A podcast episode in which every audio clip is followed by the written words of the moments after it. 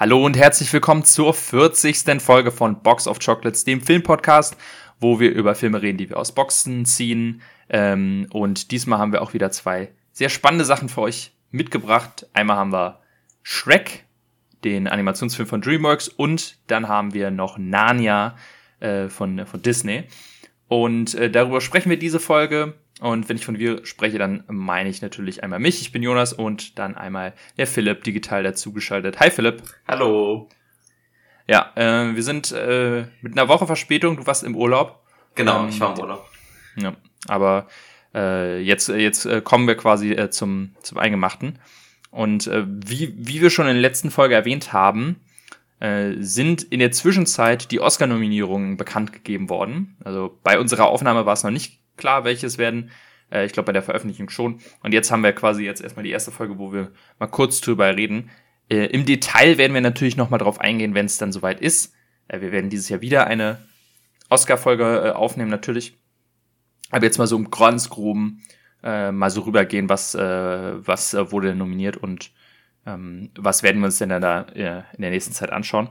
Im Großen und Ganzen äh, gab es irgendwelche Überraschungen für dich oder irgendwie Irgendwas, wo du sagst, so? ja, ist, äh, also Top Gun als bester Film nominiert hätte ich jetzt ehrlich gesagt nicht mitgerechnet. Ähm, mhm. Das war so ein bisschen Überraschung. Ich, na, er ist natürlich komplett chancenlos, den Oscar zu holen. Ich glaube, ähm, das ist so gut wie jedem klar, aber ähm, ja, sonst so riesige Überraschung hat, fand ich es jetzt nicht. War sehr positiv äh, erfreut über die ganze Nominierung für ähm, im Westen nichts Neues. Das mhm. hat man, glaube ich, groß gehört, überall. Ähm, das ist ja immer so ein bisschen, auch wenn man da gar keinen Teil dran hat, man freut sich ja dann doch irgendwie immer, wenn dann die Deutschen auch mal ein bisschen was, was Erfolgreiches hinkriegen. Finde ich so. Ja, es ist, es ist schon cool. Es ist halt so ein bisschen, dass man, gerade weil wir, was Filme angeht, halt äh, international überhaupt nichts äh, zu sagen haben. Ist natürlich dann schön, wenn wir bei, bei sowas wie den Oscars dann halt richtig, richtig abräumen. Oder was Nominierung angeht, Gewinne wird's dann nochmal anders. Obwohl ich mir auch vorstellen kann, dass er dann auch den einen oder anderen Preis gewinnen wird. Mhm. Ähm, ja, es würde mich natürlich mehr freuen, wenn es dann auch eine originelle Geschichte ist oder ein origineller Film und nicht ein Remake von einem ganz alten Film. Ähm, da fühlt, da, das fühlt sich dann doch eher so an wie, oh, die Oscars lieben halt Wes nichts Neues, weil der ist, äh, ich glaube, der hat damals auch den Oscar gewonnen, glaube mhm. ich, 1930 oder so. Und das hat dann so einen Fadenbeigeschmack von die Oscars, äh, ja, äh, geben sich quasi eher so einen, so, so einen Schulterklaps selber. Ähm, als, als äh, wirklich einen guten Film auszuzeichnen. Aber es ist natürlich, ich, wir haben es ja, hier, oder ich habe ja hier schon drüber geredet, es ist ein fantastischer Film und ich freue mich total dafür, für alle, die da mitgemacht haben. Und ich, in gewisser Weise finde ich auch, er ist verdient in die, den ganzen Kategorien. Ähm, und ich bin mal sehr gespannt, äh, wo er denn als Sieger hervorgehen kann. Jetzt so, wenn, wenn man sich die Best Picture anschaut, ähm, kam jetzt auch quasi für mich als Überraschung nur die Tatsache, dass ähm, ich, ich verfolge ja immer so ein bisschen das Rennen äh, und so, wer ist denn gerade so im, im, im Gespräch, dass jetzt sowas wie The Whale gar nicht dabei ist, mhm. hat mich dann irgendwie gewundert, weil ich hatte von dem, ich hatte, der ist ja bei uns noch gar nicht raus, äh, aber ich habe von dem viel gehört, dass, oh, das ist auf jeden Fall der Oscar-Kandidat oder so. Er hat ja viel, viel, also oder nicht viel, aber ne, ähm, neben Nebendarsteller, äh, Nebendarstellerin hat er genau. aber jetzt halt nicht in den, den großen Kategorien. Also. Ja, genau. Also bei Best Picture ist er dann nicht dabei. Ähm, Ganz eigentlich schade, weil ich hätte gerne dann über den hier ge geredet. Äh, aber wahrscheinlich, äh, weil der kommt ja auch bei uns gar nicht erst raus, äh, der kommt ja später raus, nach den Oscars erst. Mhm. Werden wahrscheinlich dann auch erst dann über den sprechen. Äh, und Babylon, äh, der ist ja, der läuft aktuell bei uns. Äh, der, den hatte ich auch häufig in solchen, in den, im Rennen gesehen von, oh, der ist bei dem Best Picture Nominierung dabei und jetzt ist er nicht dabei.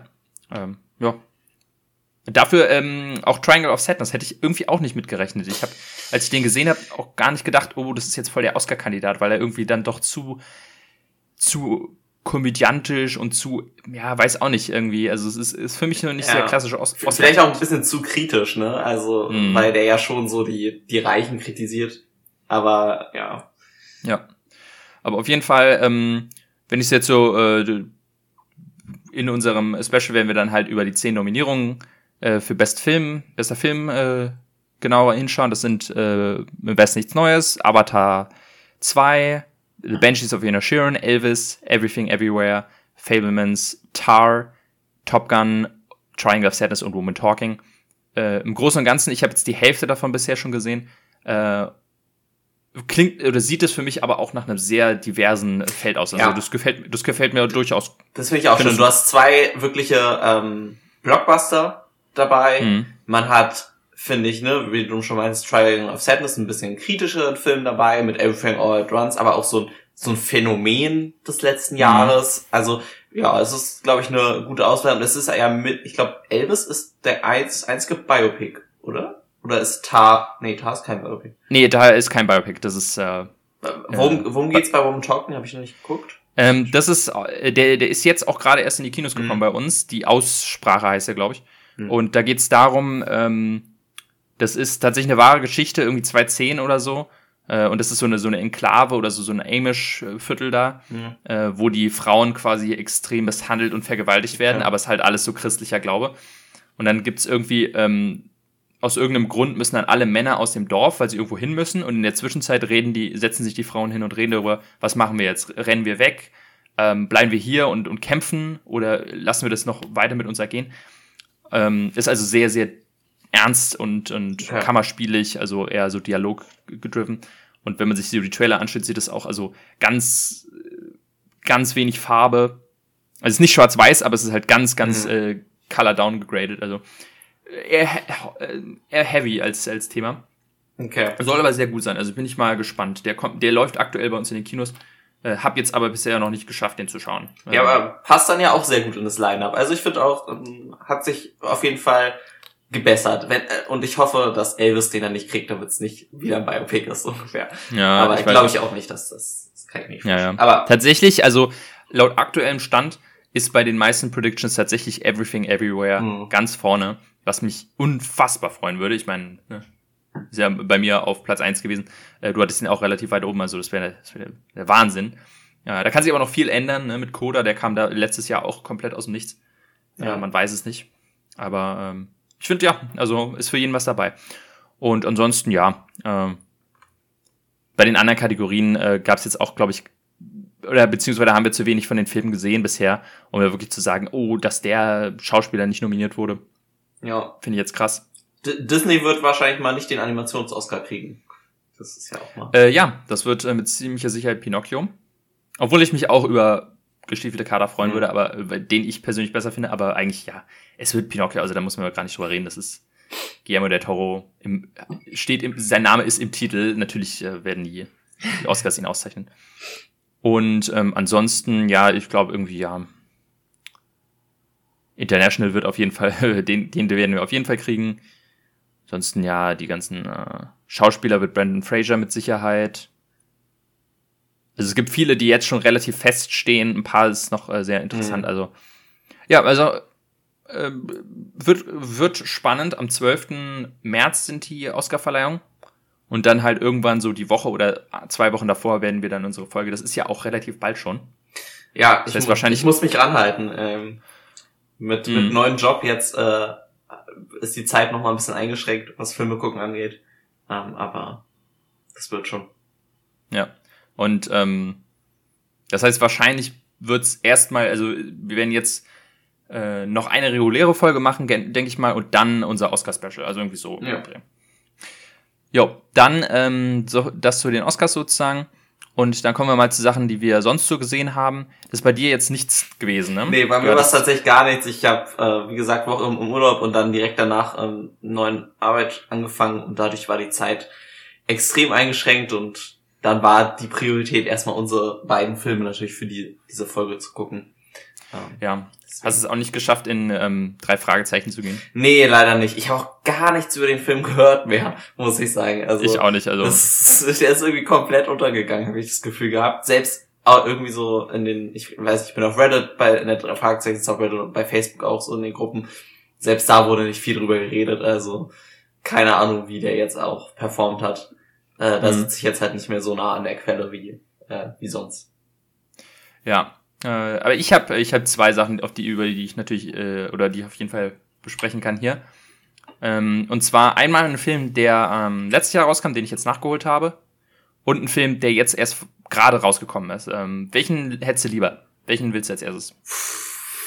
Der, der gerade rausgekommen ist. Äh, okay, äh, da versuche ich mich auch kurz zu halten, weil über den gibt's wirklich, also, äh, und zwar ist es, ähm, ja, ist es so eine gewisse Selbstgeißelung für mich, aber äh, irgendwie war ich dann doch interessiert, ob es denn was wird oder nicht und ähm, deswegen habe ich mir tatsächlich den neuen M. Night Shyamalan Film angeschaut, ah. der jetzt ganz frisch angelaufen ist, äh, Knock at the Cabin und ähm, ich kann auf jeden Fall mit, mit großer Sicherheit sagen, äh, dafür lohnt es sich auf jeden Fall nicht, äh, ins Kino zu gehen. Also lasst es einfach. Äh, es, es ist keine Vollkatastrophe, wie jetzt sowas wie Old. Mhm. Aber es ist auch bei weitem kein guter Film. Also äh, die Prämisse, wir haben ja hier schon drüber geredet, ist so ein bisschen, ja, so, ein, so ein schwules Pärchen hat irgendwie so mit, mit seiner, mit deren Adoptivtochter äh, so, eine, so, eine, so eine Waldhütte und dann kommen plötzlich vier Leute an und sagen, so, einer von euch muss jetzt sterben, ansonsten geht die Welt unter. Ja. Und das ist im Grunde auch der Film. Da passiert sonst auch nicht wirklich viel mit. Also ich finde, am Anfang schafft der Film es tatsächlich irgendwie so die erste halbe Stunde so ein bisschen Spannung aufzubauen, so, ah, okay, hm, was wird wohl passieren, beziehungsweise, äh, also die Prämisse ist relativ schnell klar und wird schnell quasi, es geht schnell zur Sache, aber man fragt sich natürlich, okay, was passiert jetzt so über, über den, den Verlauf des Films? Und am Ende des Tages muss man sagen, eigentlich nicht wirklich viel. Es passiert eigentlich gar nichts. Und äh, der Film wird sehr, sehr schnell, sehr langweilig. Ähm, ist nicht wirklich gut geschrieben. Wir haben wieder das Problem, dass M. Night Shyamalan auch das Drehbuch geschrieben hat. Und ja. dementsprechend, ja, also, weil die Prämisse ist nicht mal von ihm, das ist, glaube ich, so eine, so eine Buch, Buchverfilmung. Und ähm, ja, äh, ich habe mir sagen lassen, dass das Buch sogar noch ein bisschen mehr aus der Prämisse macht, also der Film da auch viel liegen lässt. Und der, der geht auch nur, der geht nur 90 Minuten und man hat das Gefühl, irgendwie, denen ist nicht wirklich was eingefallen, was sie mit dem mit der Prämisse Spannendes machen können. Und dementsprechend ist es eigentlich nur ein Kammerspiel, was ich ja eigentlich gerne, also ich bin ja ein Fan von Kammerspielen, aber halt auch nur, wenn die Charaktere interessant sind und die Dialoge gut geschrieben sind. Und das ist halt hier überhaupt nicht der Fall. Also es ist halt wahnsinnig belanglos. Und ähm, ja, das Ende ist auch so, ah, okay, alles klar. Dann ist es jetzt wohl das Ende und man fragt sich nach dem Film so, okay, hab, hat es jetzt, ha, habe ich, hab ich die äh, 90 Minuten jetzt gerade wirklich gebraucht? Und mhm. ähm, das ist im Umkehrschluss halt, wie gesagt, ist besser als sowas wie Old, aber bei Old kann man halt wenigstens sich so richtig schön passioniert aufregen und richtig upragen. Das ist bei dem Film halt nicht der Fall. Das ist einfach so ein Film, wo man so, so schulterzuckend danach, danach sitzt und sich denkt, ja, was war das denn jetzt gerade? Und äh, irgendwie auf irgendeine Art und Weise ist das sogar schlimmer, weil, ja, ich kann jetzt irgendwie so gar nichts über diesen Film sagen, außer dass man sagt, das ist wirklich so, es lohnt sich nicht, den aus aus Neugier überhaupt zu gucken, sondern er lass es einfach, das ist wirklich nicht wert. Ja, also ich ich meine, ich wäre da eh nicht reingegangen. Ich bin tatsächlich mhm. ein bisschen überrascht, weil ich hatte, ich habe nichts dazu gelesen oder so, aber ich habe nur so ein bisschen YouTube-Thumbnails gesehen und die sahen alle positiver aus, als ich gedacht hätte, tatsächlich. Also ich hatte von Behind und dann von, ich weiß nicht, Amanda the Jedi, ist auch noch so eine YouTuberin. Mhm. Äh, kann natürlich sein, dass die alle einfach gesagt haben, sehr geringe Erwartungen und die wurden dann halt vielleicht ganz leicht übertroffen. Ja.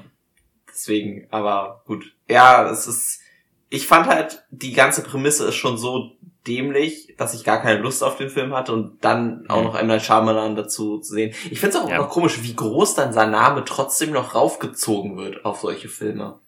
Ja, ich verstehe es auch nicht. Also, weil für wen ist er denn noch ein, ein Zug? So, also ganz ja, ich, früher mal so vielleicht, aber mittlerweile. Ich glaube, mit, mit The Visit hat er tatsächlich nochmal, ich hasse The Visit über alles, aber mhm. äh, der ist tatsächlich relativ gut angekommen und viele haben gesagt, ach, Visit war doch gar nicht so schlecht als Horrorfilm. Und dadurch hat er sich halt wieder ein bisschen, ähm, ja, als, als Namen und Split auf jeden Fall. Split war auch, glaube ich, so ein Ding, wo viele gesagt, weil Split ist tatsächlich kein schlechter Film, meiner Meinung nach. Das ist ganz gut eigentlich.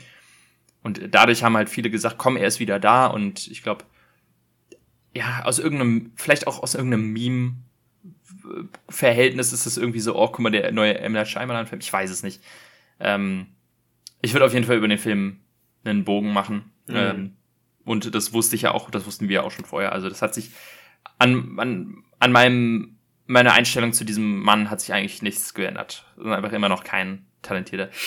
Regisseur vielleicht, weil von der Regie her hat der Film ein paar interessante Ideen, so auch Kamera und so. Aber das Drehbuch ist mal wieder das Ding so, dass das einfach gar nichts hergibt, das, um es interessant zu machen. Und da scheitert es dann mal wieder. Ja. ja. Ähm, und dann habe ich halt quasi einen Film jetzt nachgeholt, äh, der letztes Jahr rauskam und ich dann nicht im Kino gesehen habe. Jetzt ist er auf Disney Plus endlich raus. Äh, Black Panther 2, Wakanda Ah, Forever. ja, okay. Habe ich jetzt äh, nachgeholt und muss sagen, ähm, ist gar nicht so schlecht. Also es ist, ähm, es ist auf jeden Fall relativ klar für mich der beste Marvel-Film letztes Jahr gewesen. Wirklich? Ja. Krass. Also ich hatte, Okay. ich mochte ihn, ich mochte ihn jetzt im Nachhinein, also auch äh, hier ähm, Thor müssen wir nicht drüber reden, aber auch äh, Doctor Strange war für mich im Nachhinein deutlich schlechter. Ähm, Wow, ich weiß nicht, wie, okay. Wie, wie Wakanda sich dann darauf, äh, über die Zeit hält, aber ich muss sagen, ich finde ihn immer noch nicht wahnsinnig gut. Ich finde ihn okay. Ähm, und es gibt viele Sachen, die mich an dem Film stören, aber an Großen und Ganzen fand ich okay, ja, der, ich muss auch sagen, für das, was der Film, äh, für die Umstände, unter die dieser Film überhaupt erst rausgekommen ist, hat der wahrscheinlich, oder haben die wahrscheinlich noch das Beste rausgeholt, was ging. Weil es halt, ich, ich habe gelesen, es, das, es gab schon ein komplettes Skript, ähm, was fertig war, und dann ist erst äh, Chadwick Boseman gestorben. Und da hätte wahrscheinlich jedes Studio gesagt, komm, scheiß drauf, wir schmeißen den Film in, in, in, in den Müll Hm. und ähm, machen jetzt in drei Jahren vielleicht nochmal wieder. Aber da haben sich, also Disney logischerweise, weil Black Panther 1 wahnsinnig erfolgreich war, deswegen natürlich wollen sie Black Panther 2 haben. Aber ich denke mal, die ganzen Leute, die da dran gearbeitet haben, wie Ryan Coogler und die ganzen Schauspieler und so, dass sie das auch wirklich passioniert versucht haben, ey, wir versuchen das irgendwie gut hinzukriegen, so gut es geht. Weil sie auch wissen, das ist nicht nur ein Marvel-Stangenware-Film, sondern das ist halt ein Film, der auch für irgendwas steht. Nicht nur für Chadwick Boseman, der jetzt gestorben ist, sondern einfach auch für, ne, für, für eine ganze Bevölkerungsgruppe und für ein Gefühl. Und ähm, das ist natürlich, der Film hat es nicht ansatzweise so geschafft wie Black Panther 1, das war natürlich ein Phänomen. Aber trotzdem ist es ein deutlich, es ist ein wahnsinnig wichtiger Film für, nicht für Marvel unbedingt, aber für, für viele. Und dementsprechend habe ich da schon einen gewissen Respekt vor, dass die dann versucht haben, hey, wir versuchen hier das Beste rauszuholen. Ähm, ja, es ist für mich jetzt persönlich, ich mag Black Panther 1 überhaupt nicht. Und dementsprechend hatte ich jetzt auch nicht wirklich Erwartung von Black Panther 2 und ähm, eine, eine Sache, die mich an dem Film stört, ist, er ist deutlich zu lang. Ja, das Äh, war, ja- war ja auch, was ich gesagt habe. Das hat Mhm. mich ja mit am meisten frustriert in diesem Film, dass der sich so lang gezogen hat und große Teile des Films einfach komplett belanglos sich angefühlt haben. Ja, also gerade alles mit Martin Freeman ist so, okay, brauchen wir jetzt bei dem, brauchen wir bei so einem Konflikt wirklich jetzt nochmal die amerikanische Sichtweise? Ja. Ähm, also das hat es überhaupt nicht gebraucht. Ähm, es hätte eine Szene gereicht, um zu sagen, hey, er ist immer noch da. Äh, aber er tut in dem Film halt nicht zur Sache. Es gibt auch dann zu viele Szenen irgendwie, wo irgendwelche Leute mit Namor reden und dann geht's immer darum, oh, kämpfen wir oder kämpfen wir nicht? Hm. Und man hat so das Gefühl, hey, haben wir diese Szene nicht schon mal gehabt und so. Ich muss sagen, alles, ich fand Namor als Charakter sehr cool. Und ich muss auch sagen, äh, Talokan als Königreich sehr cool. Also dieses Unterwasser-Ding hätte ich mir sogar fast mehr in diesem Hm. Setting gewünscht. Ähm, Ja, aber irgendwann können sie halt ihre CGI-Sklaven auch nicht mehr aus länger Ja, ja, ausquetschen. das ist- also es ja, ja. ist halt, ich finde, man hat es an dem Film auch in einigen Szenen wieder angesehen, wo dann am Ende die eine mit dem Iron Man-esque Anzug rumfliegt. Oh ja, sehen ja, Teile echt grässlich aus. Das ist echt aber es, traurig. so, es gibt so eine Szene, wo ein Namor von seiner Brücke springt. Das sah so Ja, scheiße aus. ja. Das ist ganz fürchterlich. Ähm, aber äh, was ich sagen muss, ähm, ich fand, also tatsächlich ist der Film ja auch wieder für ein paar Oscars nominiert. Hm. Ähm, Best Picture diesmal nicht. Ähm, Ja, das wäre aber auch lächerlich gewesen. das wäre wär auch ein bisschen lächerlich. Und ich, mu ich muss jetzt sagen, ich habe halt extra dann darauf geachtet, für die Oscars, für die er nominiert ist. Muss auch sagen, hey, einmal haben wir Angela Bassett, das ist die, die, die Königin oder die Mutter, ähm, die ist für einen Oscar nominiert. Und ich muss auch sagen, die spielt sehr, sehr gut in dem Mhm. Film. Kann ich nachvollziehen. Äh, Kostüme, die ich wirklich gut finde in dem Film. Also die sind wirklich, also wenn man drauf achtet und sich bewusst ist, hey, der Film hat eine Nominierung für Kostüme und dann mal auf die Kostüme achtet, die sind schon geil gemacht, die sind richtig, richtig geil. Und auch die Musik ist mir tatsächlich positiv Ja. aufgefallen in dem Film. Also es ist eine coole, coole Musik. Ne? Ja. Und ein eigener Stil. Ja, ähm, von der Story her, wie gesagt, das ist halt sehr. Aber ganz kurz, jetzt hast du einen Ja. unterschlagen. Und zwar Ja. Visual Effects ist er nominiert. Und das kann ich Ja. tatsächlich nicht verstehen. Muss ich sagen. ähm, ja, ja. Also es ist natürlich einer, der sich gut dazu anbietet, weil er halt voll mit Visual Effects ist. Aber wenn man ihn daneben sieht, gegen welche Filme er antritt, dann kann ich ihn einfach nicht in dem Line-Up sehen. Also neben Im Westen nichts Neues, Avatar, The Batman und der Top Gun. da passt er für mich nicht rein. Um. Ja, und dann, ähm, da hätte ich zum Beispiel Everything Everywhere auch gesehen. Mhm. Der hat auch gute Visual Effects, ja. meiner Meinung nach. Und also, halt mit einem viel kleineren Budget, viel kleineren Team. Also klar, das darf man eigentlich nicht damit einbeziehen, aber ich meine, eigentlich müsste Marvel mhm. bei dem Budget, was sie haben, immer perfektes Visual Effects haben. Immer. Ja.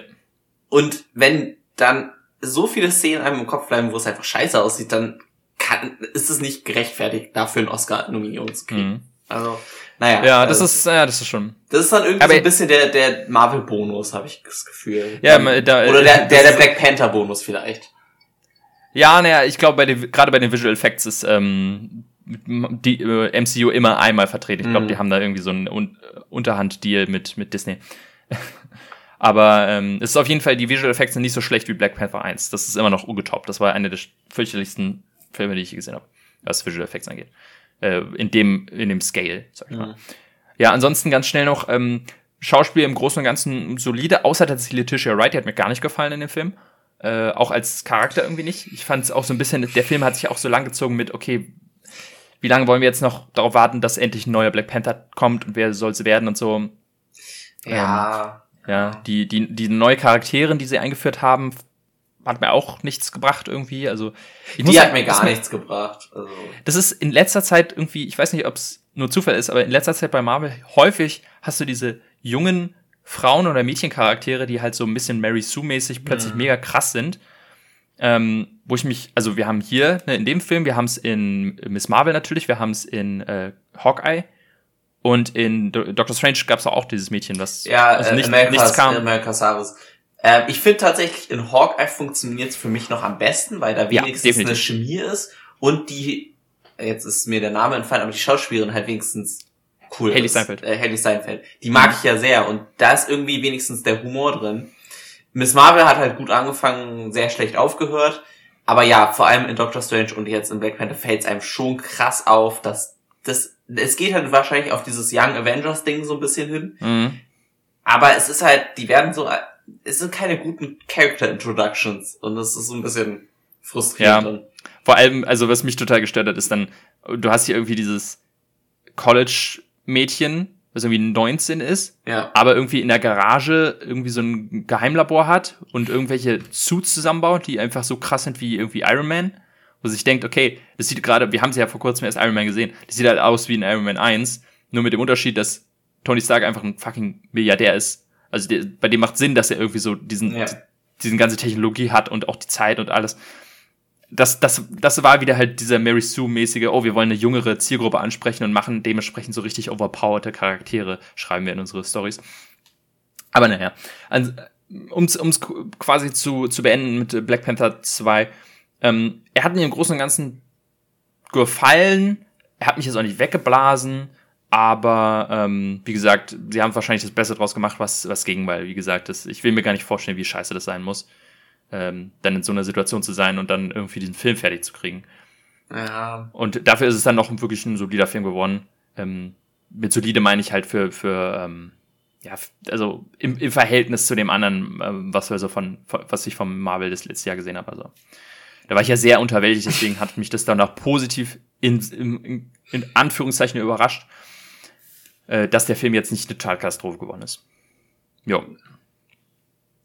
Ja, ähm, ja, das soweit dazu. Und deswegen würde ich sagen, äh, wir haben jetzt schon wieder genug gequatscht. Kommen wir doch zu unserem, zu einer Hauptthemen.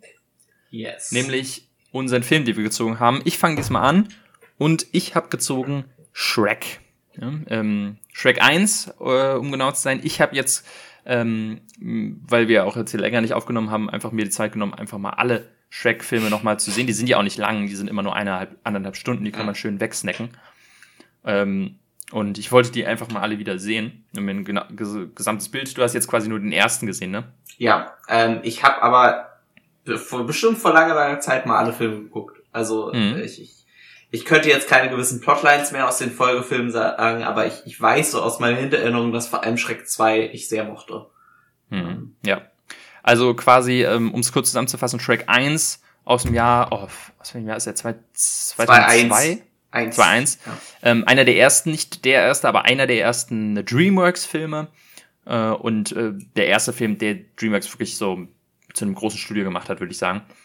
Ähm, und handelt eben vom Charakter Shrek, der ist ein Oger und muss eine Prinzessin retten und dann stellt sich raus, sie ist auch ein Oger und dann ver äh, verlieben sie sich. Das ist alles. Aber ähm, also die Story ist natürlich, ne, das ist äh, nicht der Rede wert, aber äh, was den Film, glaube ich, so einzigartig macht, ist die Art und Weise, wie dieser Film geschrieben und, und äh, ist, vor allem was den Humor angeht, weil er eben so ein bisschen so ein Gegenentwurf zu dem damals klassischen Disney-Film war. Disney-Pixar-Film, weil es eben doch sehr ja, ähm, unkonventioneller Humor ist, ein bisschen edgiger und äh, auch gerade was Disney angeht, äh, die ganzen, die ganze Märchenthematik total auf den Arm nimmt und ja. alles eigentlich parodiert. Das ist eigentlich eher eine Parodie, wenn man fast so will. Ähm, aber darunter verbirgt sich eben auch eine, meiner Meinung nach, sehr, sehr schöne Liebesgeschichte zwischen einem Oger und einer Prinzessin, die dann auch ein Oger ist. Also zwei Ogern eigentlich. Und ähm, hat der Film an sich äh, ist ja mittlerweile auch eher so ein Internetphänomen geworden, durch die ganzen Memes und alles. Also ähm, dadurch kennen ihn die meisten eigentlich. Und deswegen wollte ich über den Film hier auch reden, weil ich meiner Meinung nach finde, dass der Film oder das ganze Franchise dadurch immer so ein bisschen in Vergessenheit geraten wird, wie, wie cool die eigentlich sind, wie cool diese Filme sind, weil viele denken, ach, das sind diese komischen Meme-Filme. Äh, es ist lustig, aber irgendwie auch nicht, auch nicht mehr. Und ich finde, das sind tatsächlich zum größten Teil extrem gute Filme und deswegen äh, wollte ich mal darüber hier reden. Ähm, kommen wir mal zu dir. Was, äh, was ist denn so dein, dein Verhältnis mit Schreck? Also, wie gesagt, ich habe mal alle Filme geguckt, das war aber wirklich in der Kindheit und hatte jetzt wirklich bis auf die Verbindung mit dem Memes kaum eine Verbindung äh, zu dem Film. Ähm, und hatte jetzt aber, glaube ich, vielleicht sogar mehr Spaß mit dem Film, als ich als Kind hatte, äh, muss ich sagen, weil ich hab, hätte nicht gedacht, wie viele auch Witze so an Erwachsene gerichtet sind in dem Film, mm, ja. die einem als Kind gar nicht auffallen. Ähm, also es ist zum Teil schon im Minutentag kommen dann irgendwie die Sexwitze raus, was, was echt ja. Ja, überraschend ist. Und es waren auch so Szenen, wo er ganz am Anfang, ähm, wo die Credits eigentlich noch so äh, anfangen, wo er dann aus dem ähm, Klohaus kommt. Ich dachte mhm. immer, oder ich, ich konnte mich nicht erinnern, dass tatsächlich da wirklich dieses Lied spielt. Also Some, ja. Ich dachte, es ist Somebody. irgendwie so ein Internet. ja. ja.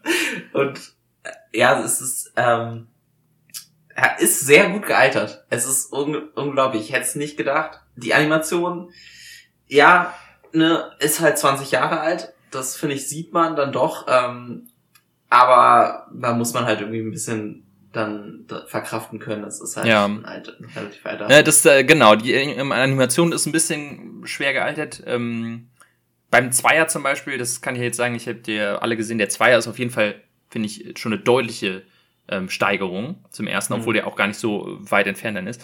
Aber ja, der erste ist schon so ein Film, wo man sagt, hm, ja, ist ein bisschen von der Animation, aber immer noch nicht so, dass man sagt, boah, den kann man gar nicht mehr gucken. Nee. Wo man sagt zum Beispiel, wir haben ja hier auch über Toy Story geredet, ja. ist zwar deutlich älter, aber das ist zum Beispiel ein Film, wo man sagt, oh ja, also. Na, Toy Story profitiert halt davon, dass, dass es bei den, den Spielzeugen nicht so auffällt, aber bei Toy ja. Story sind halt die Menschen so unglaublich schlimm. Die sind ja zum Glück dann nicht der Hauptteil. Ja, ich meine, das ist auch vielleicht der schlimmste Teil bei, bei Schreck, sind immer noch die, die wirklichen Menschencharaktere. Mhm. Zum Beispiel, ich finde Fiona in ihrer Menschengestalt schon sehr sehr unattraktiv anzusehen als, mhm. als, als 3D-Model quasi und als, als Schreckmodel zum Beispiel, äh, oder als Ogre-Model deutlich besser.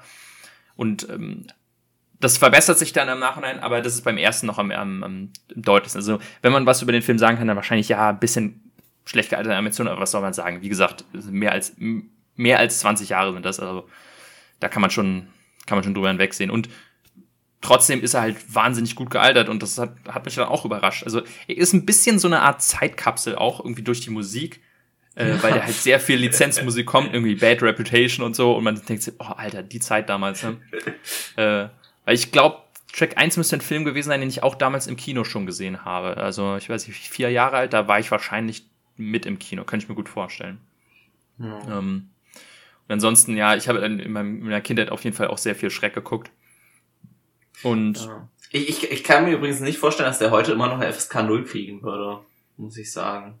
Naja, das, also, das glaube ich Da ist echt viel drin, was dann irgendwie, ähm, ich meine, da liegen ja auch, auch wenn es mal animiert sind, ne, beim Drachen liegen dann da ja auch die Knochen und so weiter rum. Ich weiß immer nicht, ob das so, ja, das so heute alles so durchgehen würde. Das ist ganz, ja. ganz witzig manchmal zu sehen. Oder halt diese ganzen Jokes, die halt doch dann oft unter der Gürtellinie sind. Mhm. Äh, hast du den jetzt in Englisch geschaut oder in, in Deutsch? Ich habe ihn jetzt in Englisch geguckt und mhm. ich hatte jetzt, naja, eigentlich müsste man dann nochmal Deutsch direkt miteinander vergleichen, weil wie gesagt, ich habe ihn halt ewig nicht geguckt. Aber er war halt sehr witzig gesprochen. Also, ähm, ich weiß jetzt gar nicht, wie, wie heißt er? Äh, Mike äh, Myers ist. Mike Myers ist Schreck, aber Eddie Murphy ist halt einfach Eddie das Murphy, komplette ja. Highlight. Also der, der spricht äh, Donkey oder Esel halt.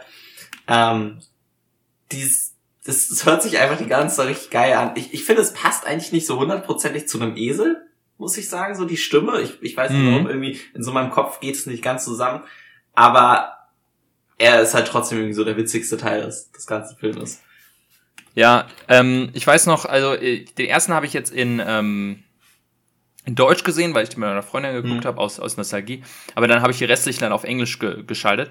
Ich war auch erst am überlegen, lass ich sie jetzt auf Deutsch, aber habe dann mal auf Englisch, weil ich die auch auf Englisch gar nicht kannte. Ähm, und gerade so, dann wollte ich halt, dass die Witze auch richtig kommen. Im, im Englischen ist dann immer halt schwierig. Äh, und muss auch sagen, das ist nochmal was, so, es zum ersten Mal, dass ich die in Englisch geschaut habe und Eddie Murphy als Esel ist halt wahnsinnig gut. Ähm, ist auch in, in Deutsch quasi, ist Eddie Murphys Stimme fantastisch als Esel. Ähm, aber es ist nochmal ein, ein anderer Spin. Und ähm, ich finde auch Mike Myers sehr, sehr interessant, weil er halt so eine Art schottischen Akzent macht. Und das ist dann auch so ja. erstmal ungewohnt, aber irgendwann passt es dann total. Ich weiß nicht, ob du die Geschichte kennst, aber ähm, es gab ja eigentlich äh, ursprünglich einen anderen äh, Schrecksprecher, der hieß Chris Farley. Und der hat eigentlich schon die kompletten, sein, oder 80 Prozent seiner Dialoge eingesprochen. Und dann ist er gestorben. Oh. Und dann mussten sie ihn äh, austauschen gegen Mike Myers. Und ähm, dann haben die halt wirklich nochmal richtig, richtig viel Geld in die Hand genommen, um, äh, weil dann irgendwann hieß es auch so, ja, mach mal den schottischen Akzent. Und ähm, dann mussten sie nochmal ganz viel umanimieren, damit die Lippen besser auf Mike Myers Dialog passen. Und da haben sie halt nochmal wirklich richtig viel äh, umanimiert, was super teuer ist da, äh, generell und damals ja. auch schon. Ähm, aber wollten halt, dass es alles richtig gut wird und äh, das ist halt auch schon mal wieder so, so ein Ding, so, so mitten in der Produktion stirbt einfach der Hauptdarsteller, ist natürlich richtig scheiße. Äh, Krass. Ja. ja. Aber ich meine, also, nicht, dass es jetzt schön ist, aber am Ende funktioniert es halt trotzdem. Also er, er, spricht halt auch echt cool. Ja, also, das ist halt wirklich, also man kann sich gar nicht, gar nicht anders vorstellen dann in dem Fall. Ähm, muss auch sagen, äh, der, äh, der, der Humor funktioniert, wie wir schon, schon meinen, immer noch wahnsinnig gut. Äh, Gerade dann in den späteren Filmen. Ähm, der ist so ein bisschen popkulturell angehaucht. Also es gibt so ein paar Referenzen immer mal wieder. Irgendwie, da gibt es den Matrix-Sprung, das fand ich auch sehr lustig. Mhm. Ähm, aber im Großen und Ganzen halt, das, das, was am lustigsten bei Shrek ist, ist halt, wie sie, wie sie halt Märchen und in dem, in dem Sinne auch Disney komplett auf den Arm nehmen. Was einfach teilweise so genial ist. Ich meine, die ganze Geschichte an sich ist ja halt wirklich ein Spin auf das klassische Märchen von, oh, der Prinz kommt und rettet die holde Maid und dann in dem Fall ist es halt der Oger und die Prinzessin ist dann auch ein Oger. Das ist, ist halt, allein das schon. Aber halt so viele kleine Referenzen, die halt so, und gerade im zweiten, also, wenn du nochmal die Zeit hast, guck, guckt unbedingt nochmal den zweiten, weil der ist nochmal so viel lustiger, finde ich. Meiner Meinung nach, der zweite ist so fantastisch. Was der auch für geniale Referenzen an, dann zum Beispiel an Hollywood hat es ist, ähm, das ist, ist wirklich genial. Und ich, ich hatte auch nicht erwartet, dass der dann quasi vom Humor her immer noch so, so gut gealtert ist.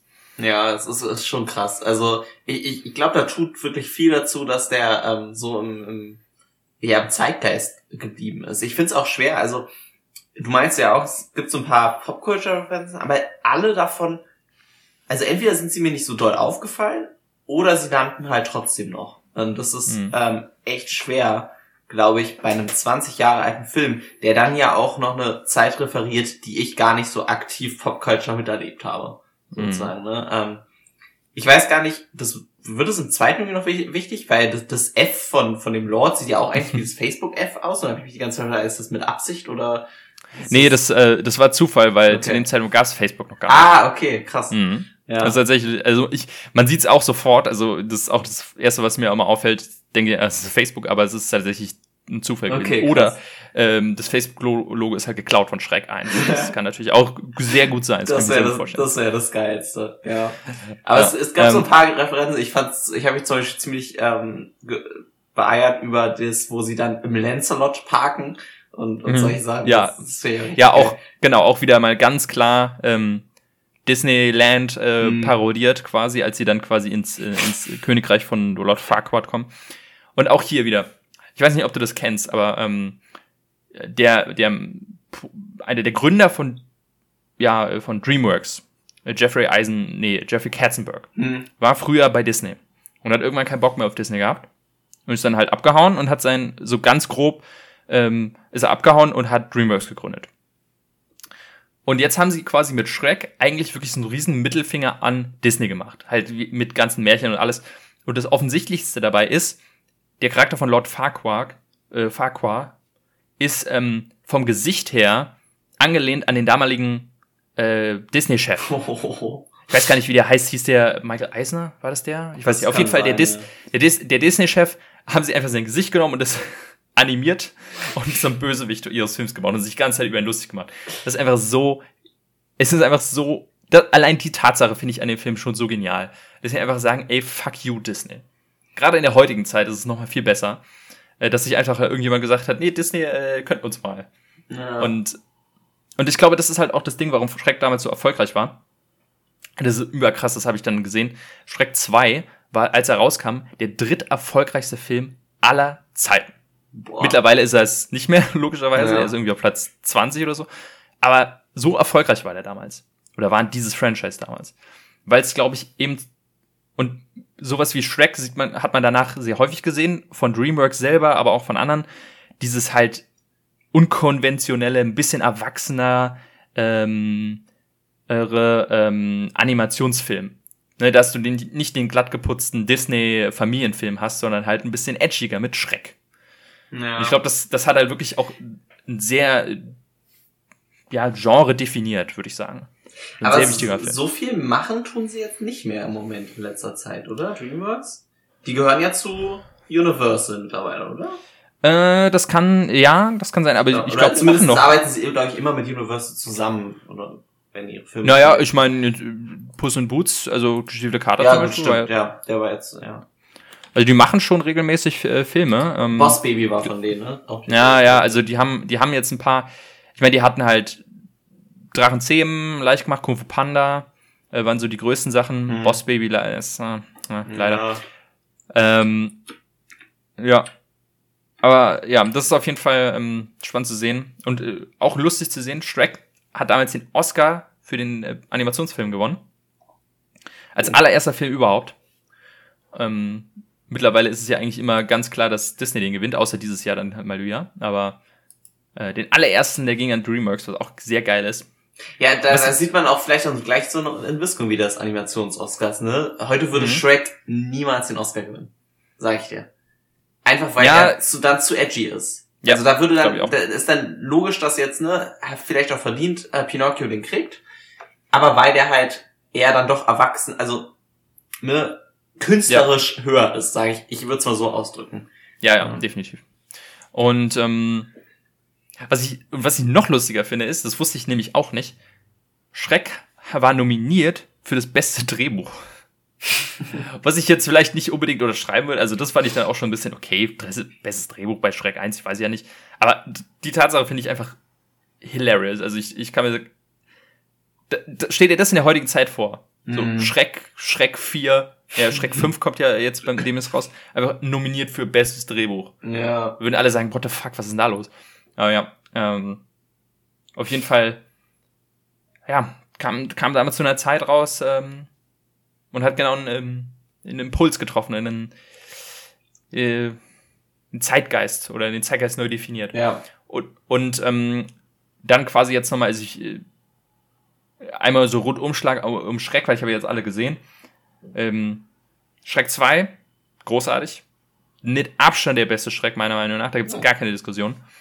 Äh, also es entscheidet sich, wenn dann zwischen, oder bei vielen zwischen Schreck 1 und Schreck 2, aber für mich ist Schreck 2 einfach in allen Belangen besser, äh, weil es halt äh, Prinz Charming äh, äh, hat, es hat ähm, geschiefelte Karte eingeführt, es hat äh, die gute Fee eingeführt.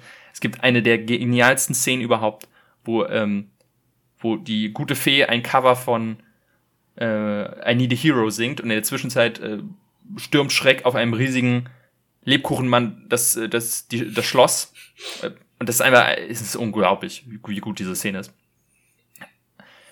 Dann gibt es Schreck 3, der katastrophal scheiße ist. da sind sich auch alle einig. Das ist ganz, ganz fürchterlicher Film. Und ähm, ja, äh, soll man einfach so tun, als würde es den gar nicht geben, weil Schreck 4 wiederum, und da sind sich viele uneinig, ich finde den sehr gut. Ich finde ihn sehr underrated. Also viele finden, sagen, Schreck 4 ist halt noch so ein Cash Grab und da, äh, da, da war halt alles scheiße. Ich finde Schreck 4, ich habe ihn gerade erst geguckt, also vor, vor ein paar Stunden, äh, der ist immer noch super. Der ist wirklich underrated. Der ist nicht so gut wie Schreck 2, aber meiner Meinung nach ist er sogar besser als der erste. Oh, okay. Hot Tag. Bauen die denn und, irgendwie groß aufeinander auf, die Filme, oder sind die relativ ähm, ja, unabhängig? Ähm, gewisserweise ja. Und das, das würde ich nämlich noch einmal unter, äh, erwähnen, was bei Schreck häufig zu kurz kommt, meiner Meinung nach, oder was viele nicht beachten. Klar sind die Filme lustig, aber ich finde, dass sie auch eine gewisse Form von e-, Emotionalität widerspiegeln. Äh, die man bei so einem Film gar nicht erwartet. Gerade der Zweier und der Vierer. Weil es geht halt im, im, im, im Schreck 1 jetzt geht's halt darum, okay, er, ähm, er ist ein Oger und er hätte nie gedacht, dass er sich in jemanden verlieben kann, ja. aber dann kommt Fiona und dann ist es halt so eine Liebesgeschichte.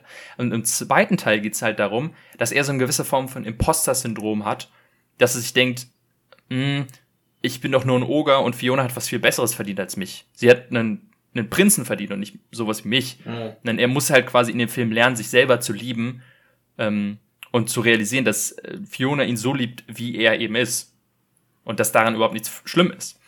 Und im, und im vierten Teil geht es darum, da ist er dann Vater und ähm, sein, sein Vaterleben geht ihm halt auf die Nerven und er unterschreibt dann mit Rumpelstilzchen einen, einen Vertrag, dass er einen Tag lang seine Familie los wird, um mal wieder Oger sein zu können, aber dann ist es halt so ein bisschen, oh nein, ich habe das Kleingedruckte nicht gelesen, jetzt verschwinde ich nach einem Tag und er muss halt Fiona wieder zurückholen.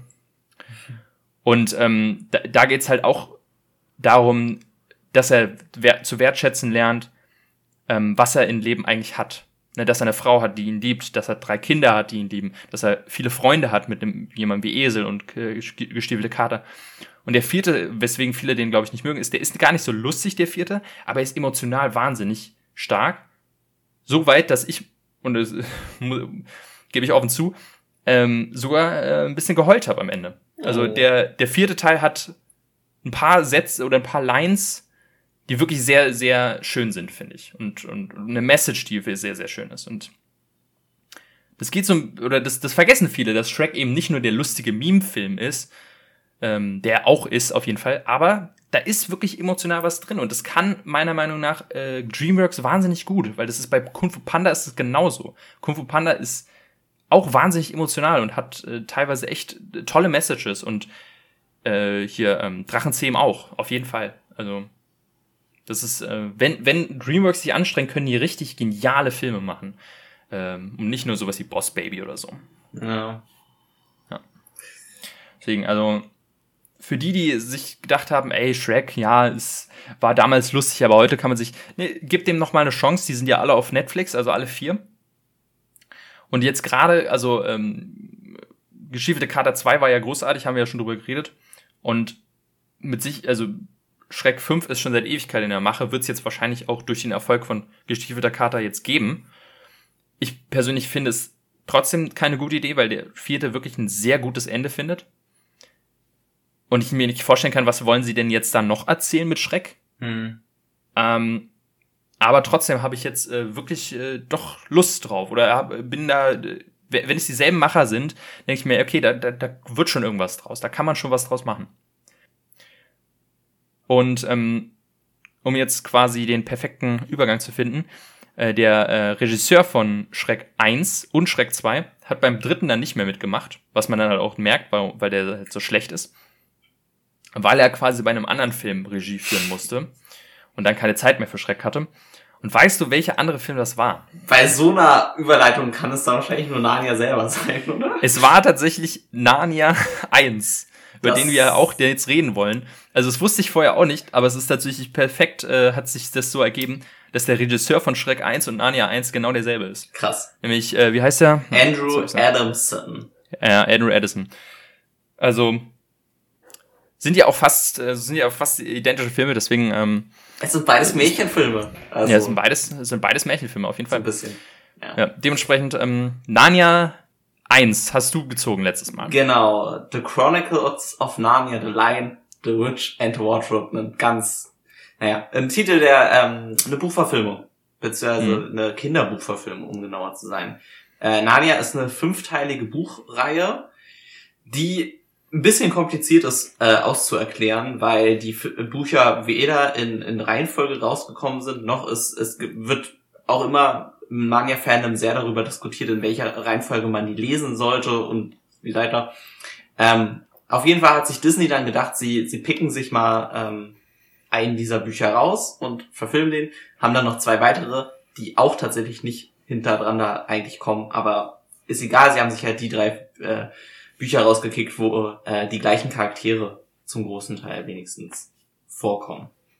Ja, ist ein Fantasy-Film aus 2005 ähm, und verfolgt halt die Geschichte von vier äh, Geschwistern, die in die magische Welt von Narnia ähm, ähm, ja, purzeln, eintauchen ähm, und da diese Welt befreien müssen von der bösen weißen Hexe.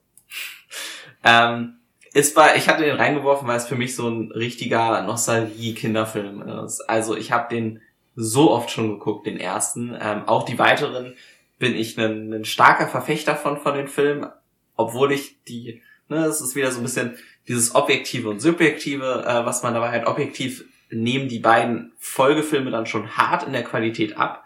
Aber ich war immer so, das ist so richtig meine Wish-Fulfillment-Filme. Ähm, weil, ne, es ist dieses klassische äh, Trope von The Chosen Ones in dem Dingens, weil es ja vier sind. Ähm, und ich habe die dermaßen geliebt, diese Filme. Ähm, ich habe da so dran Spaß gehabt und sehe heute jetzt dann doch einige Flaws, ähm, aber mir hat's trotzdem wieder richtig gefallen, den Film nochmal zu gucken. Und ich hatte den, eigentlich wollte ich ihn zu Weihnachten dann eh schon mal gucken, aber dann hatte ich ja überlegt, ihn reinzuwerfen und ja, trotzdem bringt er bei mir immer so ein bisschen Weihnachtsstimmung dann auch wieder raus. Und das fand ich irgendwie sehr schön. Den hatte ich dann schön eingekuschelt auf der Couch geguckt. Fand ich ganz toll.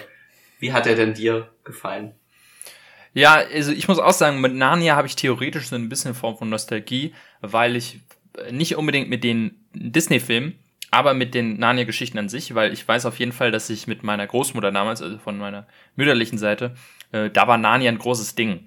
Äh, und zwar halt irgendwelche von den TV-Verfilmungen, da gibt's ja bestimmt Mhm. hunderte. Ich weiß auch gar nicht mehr welche. Ich habe versucht rauszufinden, welches war.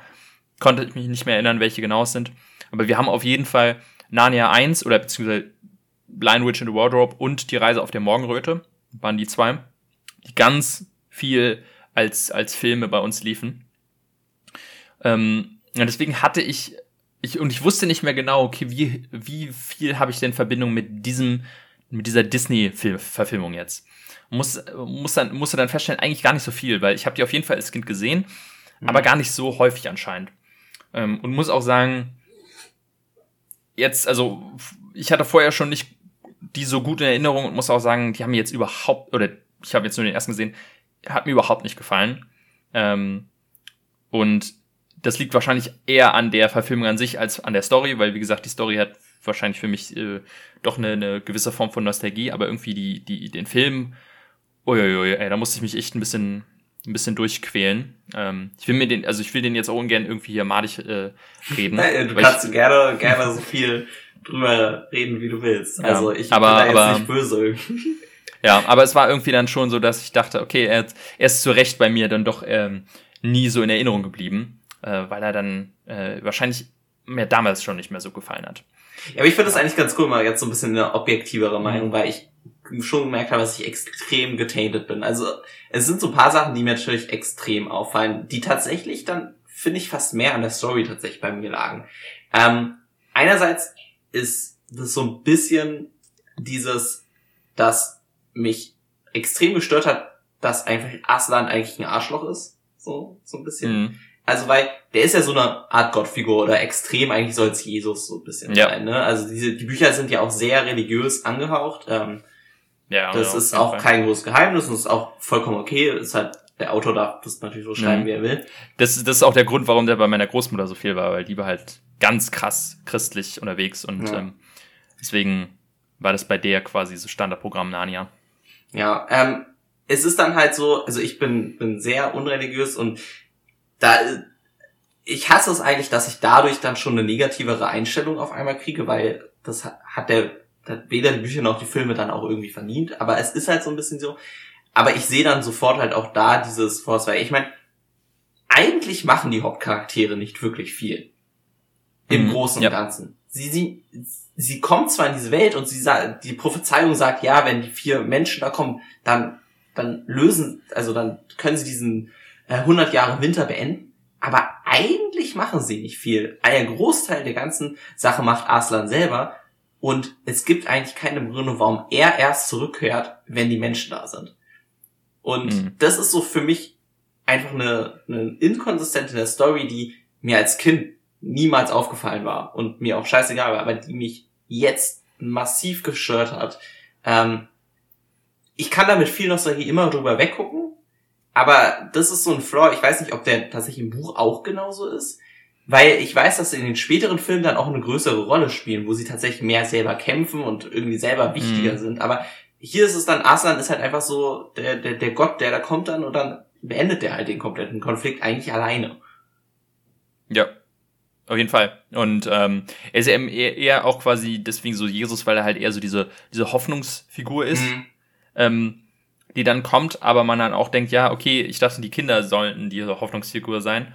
Aber die sind halt auch irgendwie, also gerade diese Chosen One-Geschichte irgendwie funktioniert für mich so schlecht, weil eben die Hauptcharaktere so wenig machen. Die kommen halt an und werden dann quasi in irgendeinen Krieg reingeworfen und so, ja, ihr kämpft mal mit hier und ähm, dann äh, kommt Aslan in der letzten Sekunde an und äh, beendet den Krieg dann relativ äh, easy. Äh, und äh, die haben eigentlich gar nichts. Also für mich ist auch der große Dreh- und Angelpunkt eigentlich diese vier Kinder, äh, die mir diesen Film eigentlich ja so langweilig gemacht haben aus, aus zwei Aspekten. Einmal fürchterlich, wirklich fürchterliche Schauspieler. Es tut mir wirklich leid, aber bei Kinderschauspielern bin ich halt immer so ein bisschen ja, ähm, es, es fällt natürlich extrem auf, wenn Kinderschauspieler nicht wirklich gut schauspielen können. Und ich finde, bei allen Vieren Uiuiui, ich habe auch geguckt, ob die sonst noch was gemacht haben, aber äh, die sind alle nach Narnia dann äh, ausgestiegen. Ähm, wahrscheinlich auch besser so, weil ja, da ist einfach gar nichts, da ist wirklich gar nichts. Also und dann kommt noch dazu, dass deren Charaktere finde ich so langweilig sind. Also irgendwie, die haben so wenig in dieser ganzen Geschichte, die sie irgendwie so besonders machen. Am ehesten noch Edward, der halt diesen diesen diesen ja, diesen, diesen Zwiespalt hat zwischen, oh, er hat sie verraten und jetzt muss es irgendwie wieder gut machen oder so. Ähm, aber die anderen drei, also, die sind mir entweder auf die Nerven gegangen mit Lucy oder die, die beiden älteren Kinder sind so, ja, was, was, was haben die für Charaktereigenschaften? Keine Ahnung. Sind so ein bisschen nicht bland, wenn man, so will. Ja, die einzige in, so ein bisschen interessante Herangehensweise fand ich mit diesem von, was so also ein bisschen Peters Charakter ausgemacht hat, so, er kriegt von seiner Mama am Anfang gesagt, ja, er soll sich um seine drei Geschwister kümmern und sie beschützen. Mhm. Und dann dieser Konflikt, die rennen, also kommen ja eigentlich zu diesem ähm, Landhaus, weil sie ja von dem Krieg fliehen. Und dann werden sie mhm. in den Krieg reingeworfen. Ich finde, das ist eine ganz interessante Enge so ein bisschen, dass da dieser Konflikt ist zwischen, hier sind jetzt irgendwie ne, andere, die uns brauchen, denen wir helfen sollen, aber eigentlich sollen wir uns ja selber beschützen. Ähm, mhm. Das ist dann, wird dann relativ schnell wieder gedroppt, weil dann halt der Film weiter muss, so in der Story, aber das war auch so, so ein bisschen ein Konflikt. Susan kriegt halt wirklich gar nichts zu tun. Ähm, mhm.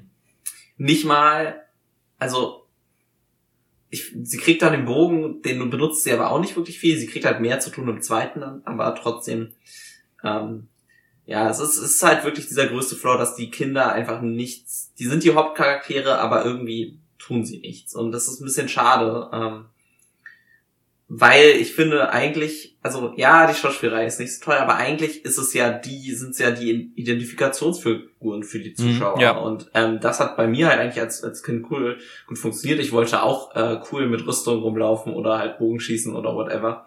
Ähm, ja, das ja, ist, das ist deswegen. Also ja, auf jeden Fall. Und ähm, eigentlich macht es ja auch total Sinn. Du hast vier Charaktere von vier Geschwistern, die alle unterschiedlich sind. Dementsprechend hast du für jedes Kind, was diesen Film sieht, auf jeden Fall direkt eine, eine, eine Identifikationsfigur. Mhm. Ähm, aber wie gesagt, die haben es zu wenig geschafft, diese Charaktere interessant auszu, äh, auszuerzählen, dass man sich wirklich in, in jedem irgendwie wiederfindet. Dass es dann auch vielleicht so, ja, jeder so eine eigene Art von Story oder, oder, oder Entwicklung erfahren muss. Und ja, das, das hat vielleicht, das ist bei vier Charakteren natürlich schwierig, weil das alles nicht in so einen großen Film reinpasst. Aber ich muss auch sagen, das habe ich nämlich auch gelesen, ähm, das Narnia als Buch, ich kenne die Bücher nicht, ich habe die nie gelesen, aber dass sie sich eigentlich auch gar nicht so richtig eignen als so einen Epos-Film eigentlich. Mhm. Ähm, dass halt Disney damals gesagt hat, oh, hier Harry Potter und Herr der Ringe sind mega erfolgreich, wir brauchen auch irgendein Fantasy-Gedöns, ja, nehmen wir mal Narnia und versuchen es irgendwie in den Film zu packen. Und dass die, die Story noch am ehesten funktioniert, aber trotzdem halt nicht irgendwie dieses, dieses Young Adult mäßige rüberbringen kann, was vielleicht ein Harry Potter ja. schafft. Na, weil, weil die Bücher ähm. halt gar nicht den Intent haben, das mhm. zu sein, ne? Also sind halt keine Harry Potter, ähm, sondern sind halt dann haben sie haben sind halt für einen anderen Grund geschrieben geworden und äh, der Grund ist halt dann irgendwie diesen religiösen Aspekt dann halbwegs schön zu Kindern rüberzubringen. Hm, das ja. ist halt nicht ähm, nicht das Gleiche. Ich glaube trotzdem, dass die Welt sich sehr gut anbietet, weil sie halt dieses Fantastische irgendwie hat und, und irgendwie dieses ganze Prämisse von wegen, du läufst da durch einen Schrank und bist dann in dieser Welt auf einmal, ist ja irgendwie fantastisch und finde ich auch cool.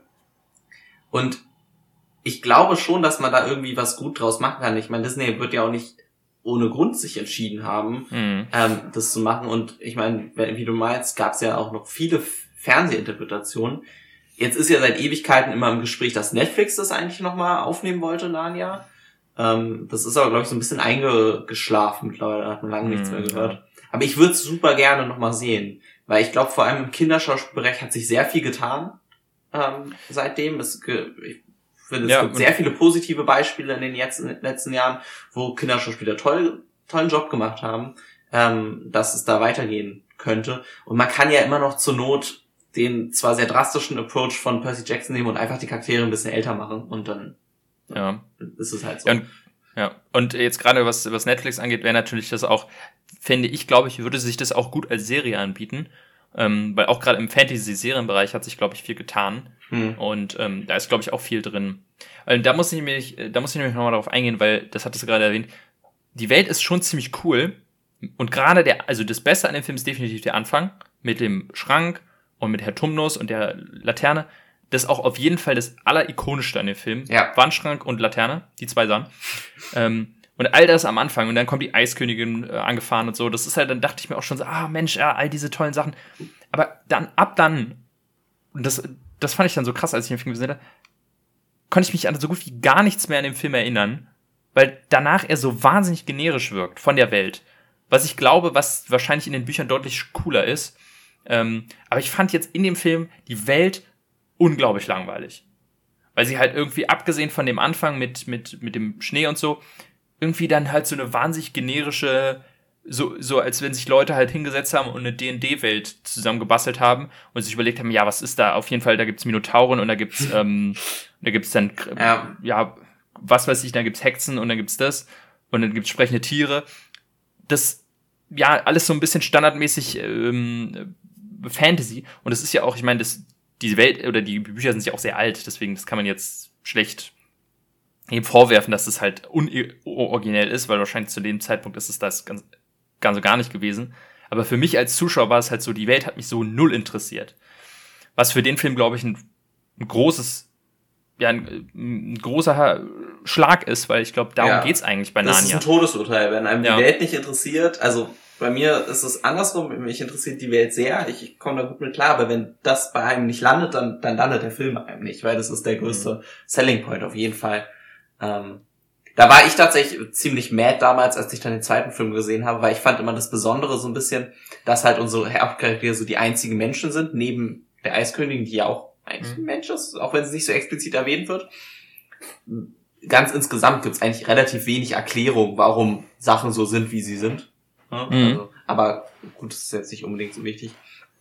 Ähm, Und im zweiten ist es, gibt's dann ja auf einmal ganz viele Menschen, ne? Ähm, in Narnia. Das dreht sich dann ja relativ heftig. Mm, ja, auf jeden Fall Prinz Caspian äh, schon. Ja, ne? genau, deren, deren ganze Zivilisation, die haben ja eine Burg und dann sind da ganz Dings ja. und dann, ähm, und dann im dritten gibt's dann ja auf einmal ein Riesenmeer, was auch irgendwie vorher nicht erwähnt wird. Also man hat so das Gefühl, dass die, diese ganze Welt halt nicht ganz so durchdacht ist. Die ist jetzt nicht bis ins Detail durchdacht, sondern da wird halt einfach was reingeworfen, was irgendwie cool ist und das ist dann halt so. Mhm. Ist ja auch nicht unbedingt so wichtig, aber ja, manchmal, ich glaube, vor allem aus heutiger Sicht erwartet man so ein bisschen in sich stimmige ähm, Stories und Welten. Mhm, ja, das ist ähm, das ist so ein Beispiel, da hatte ich glaube ich schon mal im Podcast drüber geredet, so das der Unterschied zwischen High und Low Fantasy. Ähm, und das High Fantasy quasi äh, sowas ist wie Herr der Ringe, wo wirklich äh, jeder, jeder kleine Vince-Charakter irgendwie eine komplette Lebensgeschichte hat, mhm. du nachlegen kannst. Und Low Fantasy halt eher alles sehr vage ist und es auch gut sein kann, aber dann musste eben die Welt trotzdem, weil wie, wie gesagt, für mich wirkt das halt so alles so generisch, oh, sie kommen dahin, oh, irgendwie in Krieg, oh, wir müssen Krieg führen gegen die böse Hexe. Ähm, ja, da, mich hat es einfach emotional irgendwie nicht mit, mitgerissen. Wenn, und vor allem dann, wenn du halt Charaktere hast oder Hauptcharaktere, die dir einfach gar nichts geben. Ja. Ähm, da, da, da hängt es dann, glaube ich. Wenn, die Charaktere halt sehr, sehr cooler geschrieben werden und auch so ein bisschen ja, eigener werden und dann diese Welt auch man durch deren Augen die Welt so erkundet und miterlebt, ich glaube, das, ähm, das wäre deutlich besser oder das hätte dann für mich deutlich besser funktioniert. Aber wenn die, wenn die Charaktere einfach nur halt wandelnde Puppen sind für mich und dann, dann funktioniert es halt für mich so, so schlecht. Ja. Ja. Ähm, ich, ich, ich habe auch quasi, ich, ich kann mich an nichts mehr erinnern aus Prinz Caspian und, und dann Reise auf der Morgenröte. Na, also Reise ähm, auf der Morgenröte ist ja der dritte dann. Mhm. Ähm, der ist dann oh, ohne Susan und Peter. Da sind es dann nur noch ähm, die beiden plus der Cousin. Ja, der genau. Name entfällt mir jetzt, der ist der nervigste ever, auch wenn es mit Absicht so geschrieben ja. ist. Äh, Prinz Caspian kann ich mich tatsächlich noch ganz, ganz gut dran erinnern.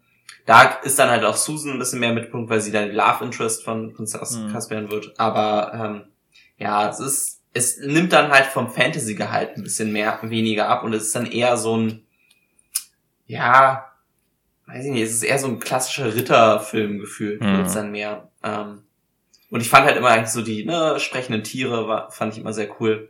Das finde ich auch mit äh, tatsächlich Aspekt, der am besten gealtert ist. Also Aslan selber sieht echt gut aus für ja. Für das Alter. Das, das stimmt ich schon. Würde ja. würd fast äh, ganz gemein Disney gegenüber sein und sagen, dass das fast besser aussieht als äh, Lion King selber. Ähm, weil er irgendwie ja, mehr, mehr Emotionen redet als, äh, naja, mhm. als Simba oder so. Ja.